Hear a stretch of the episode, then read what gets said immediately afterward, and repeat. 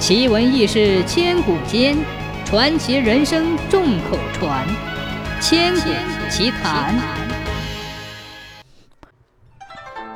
湖南观察使李渔的女奴中有个叫雀耀的姑娘，仪容秀丽，举止大方，口才很好。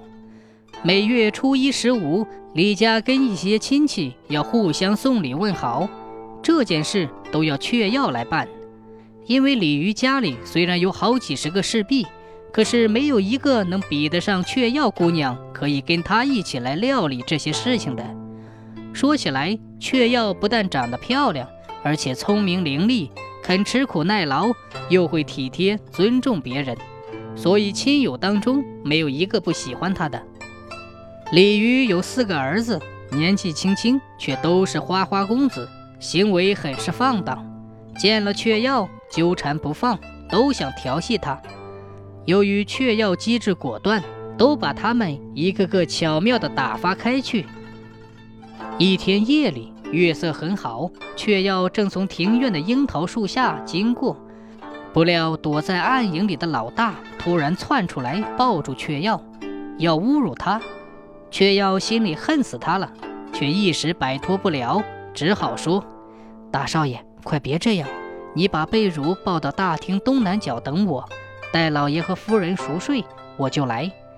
老大心花怒放，急忙去铺被褥。他刚走，老二又醉醺醺的过来了。这个家伙一见到雀耀，就动手动脚，耍起无赖来。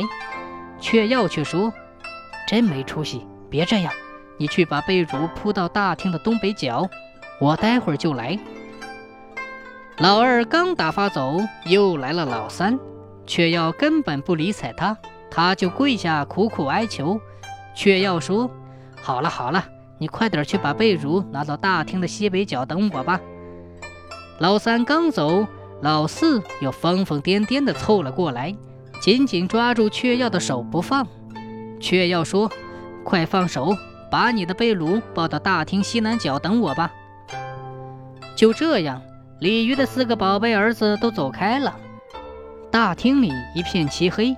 大儿子正躲在大厅的东南角，一心一意盼着雀要快来。这时，大厅的门悄悄打开了一半，只见三个弟弟都抱着被褥，陆续溜进大厅，各自躲在大厅的一角。他虽然觉得奇怪，可是自己心中有鬼，也就不敢作声了。过了不多久，雀耀燃着火把，突然向大厅奔来。到了门口，他飞踹一脚踢开了大门，高举着火把朝四角一看，大声地说：“哪里来的穷光蛋，怎么都跑到这儿睡觉来了？”四个花花公子被火把一照，都看清了个人狼狈相，一下连忙丢下被褥，捂着脸逃走了。